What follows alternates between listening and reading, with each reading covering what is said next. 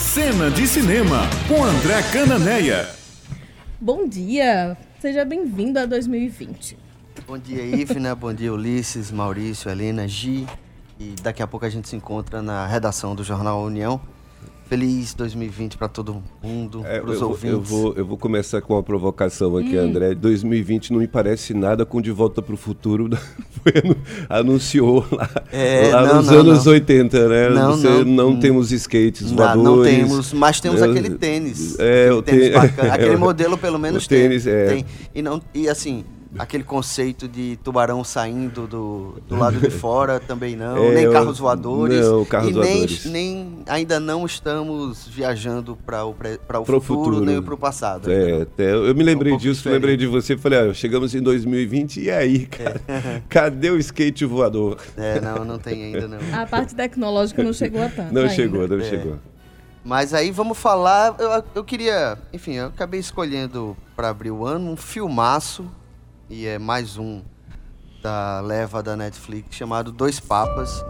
É, a Netflix conseguiu fechar 2019 com três grandes filmes, três, três filmes que estão super cotados para prêmios, pro Oscar, tá, tava, é, figuraram nas listas dos melhores. E eu aqui mesmo comentei o irlandês, depois eu comentei História de um Casamento e hoje vou comentar Dois Papas, que é um grande filme, é um filme dirigido pelo brasileiro Fernando Meirelles, embora seja uma coprodução entre Reino Unido, Itália, é, acho que acho que Argentina, isso, e Estados Unidos. Ou seja, de brasileiro só tem o diretor, que se tornou uma referência internacional, né, a partir de Cidade de Deus, é, enfim, eu, eu escuto relatos de, de pessoas que frequentaram é, escola de cinema em Nova York e eles passam um trecho de Cidade de Deus para ilustrar, por exemplo, a montagem, que é fantástica. É, eu entrei numa, numa loja de, de DVD em Londres, tinha um pôster do Cidade de Deus bem grande. Pra gente entender a dimensão do filme e, e a importância de Fernando Meirelles hoje no cenário nacional. Dois Papas é baseado na história verídica, é, da, do- do- da transição entre o Papa Bento XVI e a chegada do Papa Francisco. É, inspirado em fatos reais, é, mas tem muita coisa tem muita coisa ali que pode ter sido inclusive criada, porque na verdade o filme inteiro é um grande diálogo entre os dois papas, né? O Bento XVI, um papa conservador, né, tradicional, e o Papa Francisco mais progressista, mais aberto, mais humano.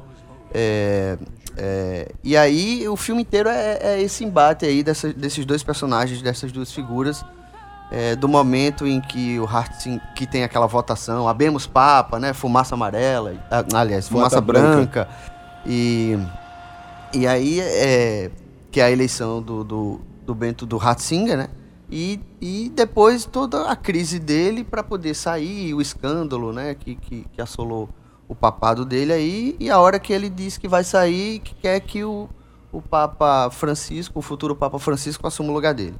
No papel do Bento XVI, né, do cardeal Hartzinger, Anthony Hopkins, que tinha trabalhado com Fernando Meirelles em 2011 num filme chamado 360, é um filme que eu não vi, mas é, enfim, eles já se conhecem desse tempo aí. E o outro, o Jonathan Price, os dois super cotados aí para prêmio. É, o Jonathan Price está assombrosamente parecido com o Papa Francisco. No jeito, na aparência. Ele inclusive brincou no, no Festival de Toronto, né? Eles foram lançar o filme lá antes do Netflix. E o Jonathan Price, que, que é um ator veterano de Hollywood, ele inclusive já, já fez o papel de um papa num filme de terror chamado Estigmata, que eu acho que é do começo dos anos 90. Ele tá fantástico num filme chamado A Esposa, é, que concorreu ao Oscar no ano passado, e eu na época defendi que ele merecia uma indicação também. E o Jonathan Price, no Festival de Toronto, é, brincou dizendo que quando o, o Papa Francisco foi anunciado, é, ele virou meme, porque todo mundo dizia assim, ah, o Jonathan Price é, virou Papa e tal. E ele recebeu uma mensagem do, do filho é, dizendo assim, papai, você virou Papa? Porque é, a fisionomia dele é muito parecido. E, e eu dei uma pesquisada no, no banco de dados do IMDB, que tem várias, várias curiosidades sobre o, o filme, e o Fernando Meirelles escalou o Jonathan Price porque deu uma gulgada lá no, no Images é, com fotos do Papa Francisco, né? Ele queria pegar várias fotos do Papa Francisco para escolher o, o, intérprete. E nessa bugada apareceram várias fotos do Jonathan, do, do Jonathan Price. Então ele falou: ah, então é ele. Ele é o, ele é o, o ator correto. Já estava referenciado. E, total. e aí é um filme que tem um grande roteiro, tanto que assim, o, o Anthony McCartney, que é o, o roteirista, já, tá, já tem uma indicação ao Globo de Ouro. O filme tem uma indicação ao Globo de Ouro melhor filme drama. O Anthony Hopkins e o Jonathan Price, como eu falei, também estão concorrendo ao Globo de Ouro. E assim, no total, ele tem 34 nomeações já, e é porque o Oscar nem saiu e já ganhou aí uns nove prêmios ao redor do mundo. É, é, um roteiro que eu gosto muito, é um, é um filme que tem muitas frases boas, frases de impacto. É, por exemplo, porque, porque é muito baseado no, no tete a tete, né? no, no embate, no, no, embate sadio entre, entre as visões dos dois papas. É, então tem uma hora que, que o Papa Francisco faz. Que o, o Papa, o, o, o, o Bento XVI fala assim: ah, mas aí. É, deixa eu ver se eu lembro. É, a igreja, enfim, tem que ser linha dura mesmo e tal, babá. E aí o futuro Papa Francisco fala: não, principalmente em relação à comunhão. Aí ele falou: não, mas a comunhão não é um prêmio para virtuosos, é um alimento para os famintos. Então, assim, essa, essas visões opostas, elas vão, elas vão se elas vão se conflitando ao, ao longo do, do filme em duas interpretações majestosas e ao mesmo tempo num texto muito bom. Esse, esse texto é fantástico. E nessa cena específica, né, é, tem uma mão do diretor ali que eu acho fantástica. Ela, eles começam a ter um debate acalorado, né, o, o cardeal e o papa, é, e a câmera vai, vai aproximando. A câmera do, do Fernando Meirelles ela vai aproximando. Isso é um, isso é um jogo é, de diretor que eu acho fantástico. Então ele vai aproximando, dando um close, um close su sutis assim no rosto dos dois, para que o espectador sinta atenção. E quando eles param do embate, ele puxa a câmera, ele dá um, um zoom out assim, de uma vez só. E isso deu uma sensação de que eu disse, caramba, distendeu. É assim, sabe, a tensão distendeu e eu entendi o recado e, enfim, são esses efeitos que fazem de Fernando Meirelles um, um grande diretor. É, é claro, é um filme que, que aborda a questão da pedofilia na igreja, né? Enfim, do ponto de vista os do Vaticano. temas mais sensíveis os, os, é, é, inclusive tem uma frase lá do, do futuro Papa Francisco dizendo que a confissão limpa, limpa a alma do pecador, mas não ajuda a vítima. Então, assim, é uma, meio que uma lição de moral que ele passa pro, pro Bento XVI. E, e também tem, tem uma fotografia belíssima, né? Tem a, a, a locação lá do Vaticano, né? As, filmagens no Vaticano, na, enfim, na casa de verão dos papas. Eu, eu, confesso que eu não sei até que ponto vai o estúdio e até que ponto vai a real, mas, mas de, de fato, assim, é um filme belíssimo, é um grande filme. Tomara que seja realmente indicado ao Oscar. Tá, tá na minha lista também para ver, ainda não consegui Esse ver, eu porque eu também já, Esse eu já tô para ver o, o da, a história do casamento e Já vi depois é, tô, tô, tô seguindo, a tô na sequência. O irlandês É. o já foi irlandês, a história do casamento e o Papa. Que Agora- a, a ordem que eles É, foram lançados. Eu tô devendo o irlandês ainda. ainda Agora, é, ver. é, André, nós que nós somos das antigas ainda, das telonas, e eu vi um comentário nas redes sociais dessa semana que, de alguém que, que viu o Bacurau em casa. E aí se arrependeu profundamente de ter visto Bacurau em casa, porque tinha que ter ido tel- à telona para assistir a, a grandeza do filme na telona etc e tal. E aí me, me, me ocorre essa, essa coisa da modernidade, né? Antes, né, o, as indicações para o Oscar viriam, vinha depois de uma apresentação na telona. Você assistiu o filme, era pré-lançamento, não sei o quê, tinha toda aquela glamorização. E de repente agora você está tendo esses, esses grandes filmes sendo apresentados. A telona para quem tem telona em casa, mas nunca chegará a ser uma telona de cinema. Mas assim, é Netflix, né? Você está tendo uma, uma empresa lançando os filmes que vão concorrer ao Oscar, diferente daquilo que a gente acostumou a vida inteira. É, Ulisses, é o debate que tem, que tem acontecido desde 2008, de- desculpa, desde 2018, é, quando Roma despontava ali e tal, porque o Roma era um, um produto exclusivo da Netflix. Isso. E aí, Netflix é cinema ou não é cinema? É, de fato, assim, para questões de Oscar, o que é que a Netflix faz? Ela lança o filme no número limitado de cinemas. Roma aconteceu isso, o irlandês aconteceu isso, é, História de um Casamento e e o Dois Papas. Eles, eles entram em cartaz num número limitado de salas nos Estados Unidos para poder cumprir o, a ata lá, para poder cumprir a, a norma do, do Oscar. É, mas o foco de fato não é o cinema. O foco é, de fato, você ver em casa e da melhor maneira possível. É, particularmente, eu, e aí a gente volta àquela discussão com o Martin Scorsese de que o que é cinema enquanto arte e o que é cinema enquanto lugar, né? O, afinal de contas, ah, os filmes da Marvel passam no cinema, então são cinema. Bem, uma coisa é a linguagem, outra coisa é o espaço.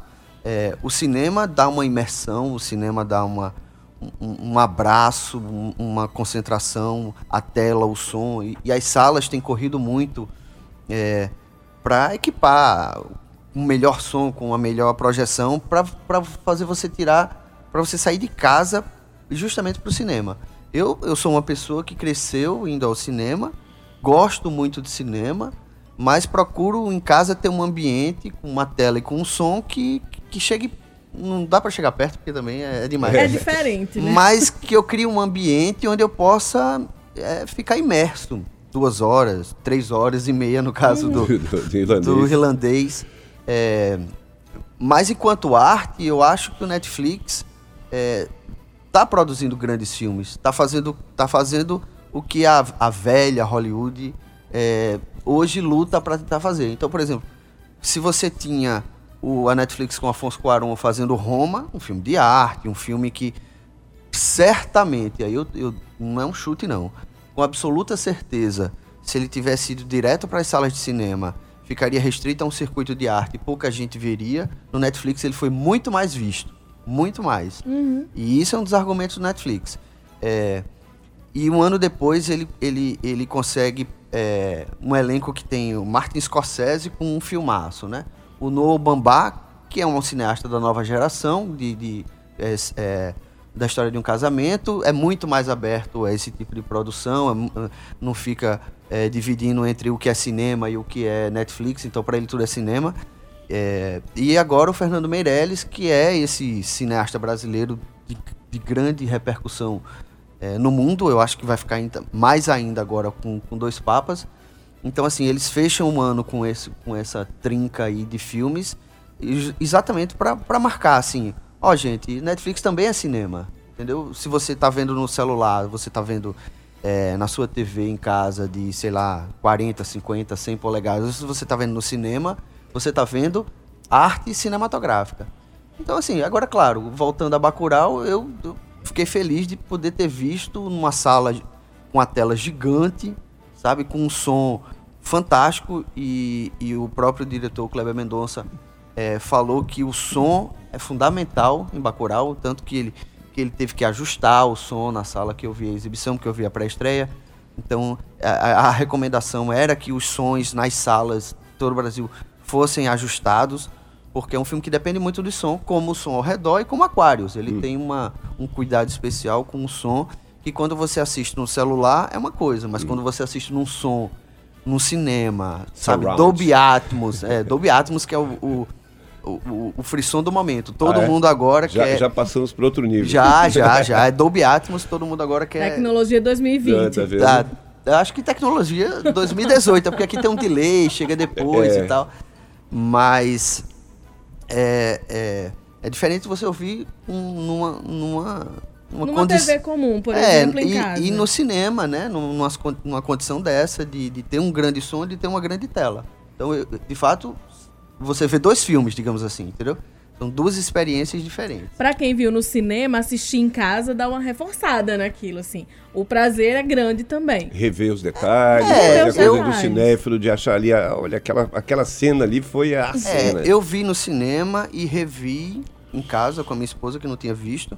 Revi em casa no Google Play, né? Enfim, que é um, um aplicativo de locação de filmes digitais.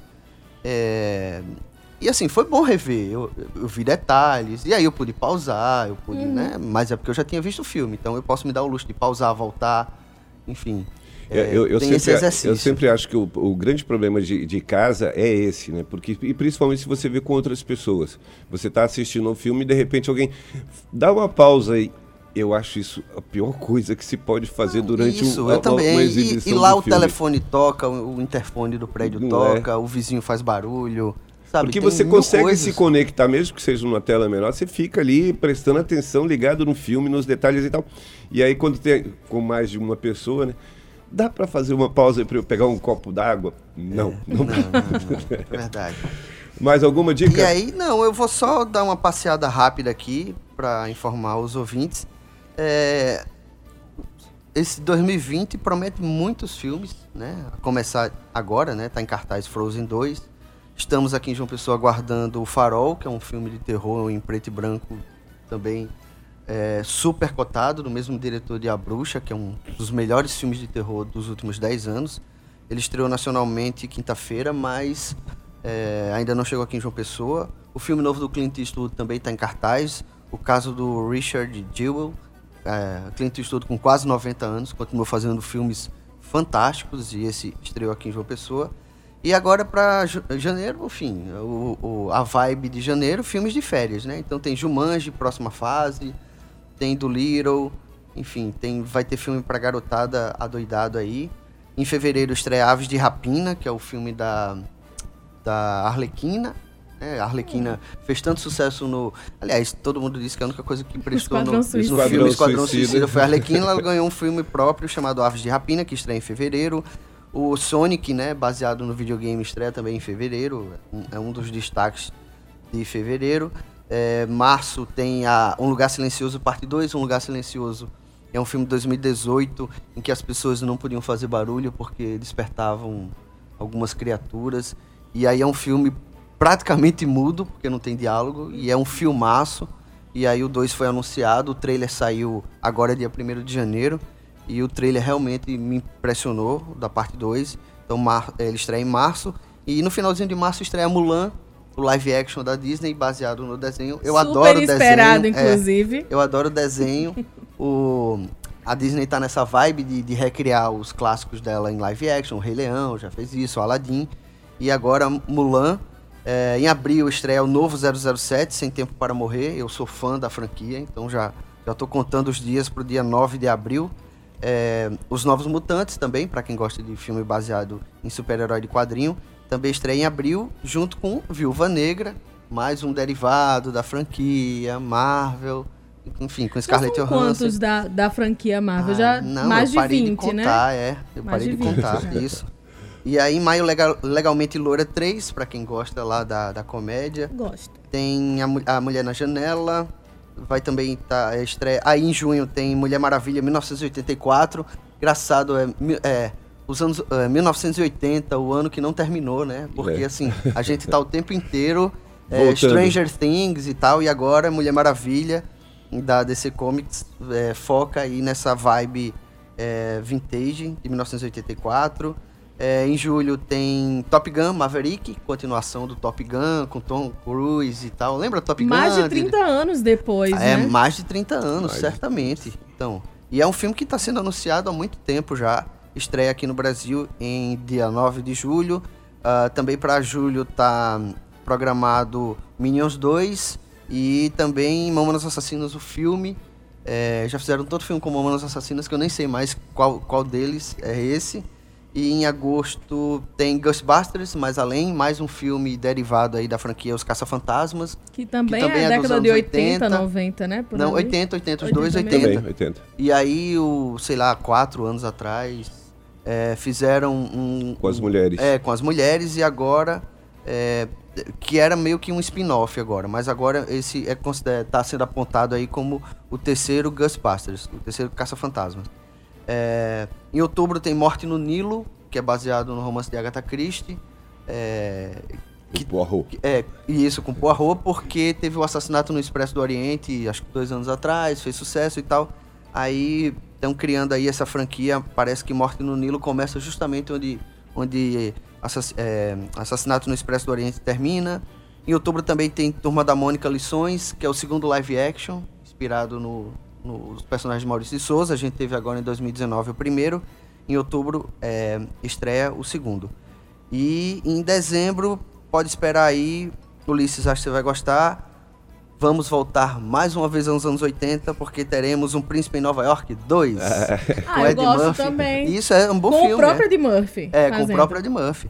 E também um remake aí de Duna, que é um filme cult dos anos 80, que tinha Sting É, no elenco le- e tal. muito- na época já era um filme muito lento, É, mas assim, cult. era... Aguardemos. Vamos pra ver aguardar. como. É, vamos como ver o que serão. promete em 2020 aí. Muito obrigada, André. Ótima, ótima expectativa. Vários filmes aí, a gente vai ficar pra aguardando. todos os Para todos Pra os todos os gostos, públicos, com públicos, certeza. tudo- todo mundo vai ser, vai, ser, vai ser agradado aí durante o ano de 2020.